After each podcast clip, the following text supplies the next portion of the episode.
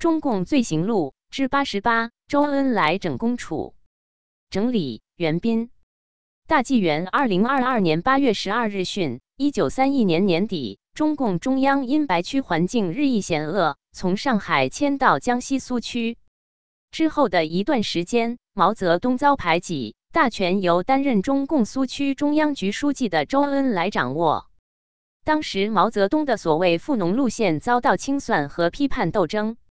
时任中共粤赣军区司令员的龚楚等人也遭到清算斗争。周恩来宣布开除龚楚党籍一年，以观后效。据龚楚将军回忆录介绍，某日晚，周恩来主持召开规模颇大的思想斗争会。斗争龚楚和另一个叫孔和宠的被撤职了的红军高级指挥员。龚楚被指控的罪名主要是他在广西右江主持苏维埃运动时候没有大开杀戒屠杀土豪劣绅，因而被认为执行党的政策不利，犯了右倾机会主义错误。周恩来在会上说，党为了要教育他们，龚楚、孔和宠。特向他们进行无情的斗争，使他们的错误屈服在全体同志的猛烈斗争火力之下。龚楚在巨大压力之下，被迫做出违心检讨，就如多年之后的庐山会议上，彭德怀、张闻天、黄克诚所做的那样，之后继续接受同志们的猛烈斗争火力。此时，一个叫黄苏的年轻干部，时任三十四师政委，起身发言，揭发龚楚说：“我和龚楚同志认识很早，而且有很多次在他的领导下工作。我知道龚楚同志是小资产阶级出身，过去生活腐化，在广西工作时曾以千元代价娶一个妻子，这一点龚楚同志没有坦白的。”黄苏的这个揭发，使得龚楚听了忍无可忍，极其愤怒。因为那完全是无中生有的事情。龚楚的婚姻情况，同为党内高级干部的贺昌和邓小平了解，而且贺、邓二人还是协助促成龚楚婚姻的当事人。这个子虚乌有的揭发，后来因为贺昌提出证明，才不了了之，没有变成莫须有的罪状，使得龚楚好歹度过了一关。斗争会结束后，龚楚与黄苏在当时另一领导人向英家碰到。当时邓小平也在做。龚楚质问黄苏：“我在广西工作时，你并没有参加，为什么说我一千元买老婆？”黄苏讪讪地回答道：“这个消息我也是听人家说的，人人都知道我和你是老同志。在这次斗争会上，我若不批评你，便是我缺乏无产阶级的意识，所以我不得不将这件事说出来。反正事情已经过去了。”我们老同志还是老同志，何必介意？哈哈，黄苏当时非常年轻，不过二十三四岁。他后来没过几年就战死于战场，死时才二十七岁。黄苏虽然死得很早，但他与公楚的上述过节却发人深省，让人看到了早期中共党内斗争的生动景象。如黄苏事后自己辩解所说，他与公楚是老同志。如果他不积极斗争公楚，人们就会认为他缺乏无产阶级的意识。换句话说，当老同志、老战友遭受斗争清算时，只有落井下石，积极参加无情斗争，才算是站稳无产阶级立场。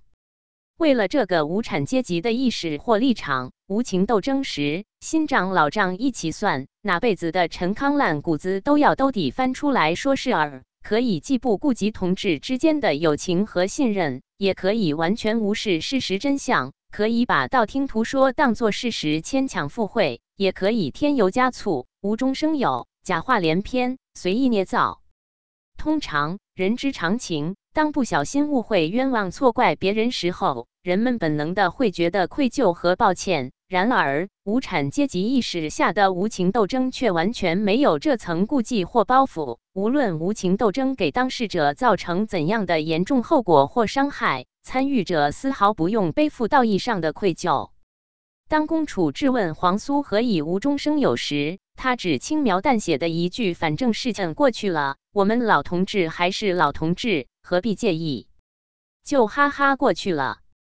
其实，所谓无产阶级的意识背后所强调的，无非就是党性。党性要求党员忠诚于党，听党的话，党叫干啥就干啥，党指向哪里就打向哪里。公楚被周恩来开除党籍，无情斗争、猛烈斗争，主要原因是因为他没有听党的话，积极贯彻执行党的杀尽土豪劣绅的方针政策。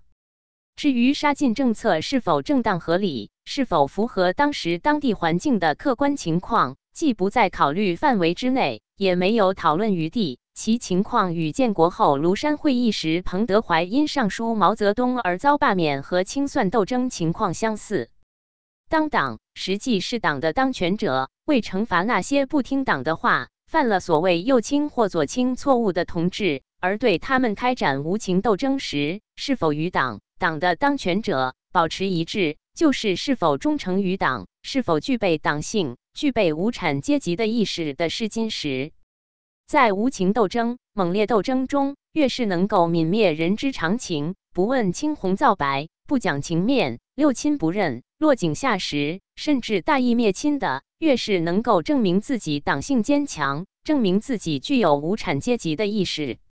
至于无情斗争所采用的方法手段是光明磊落还是肮脏下流，是可以忽略不予计较的。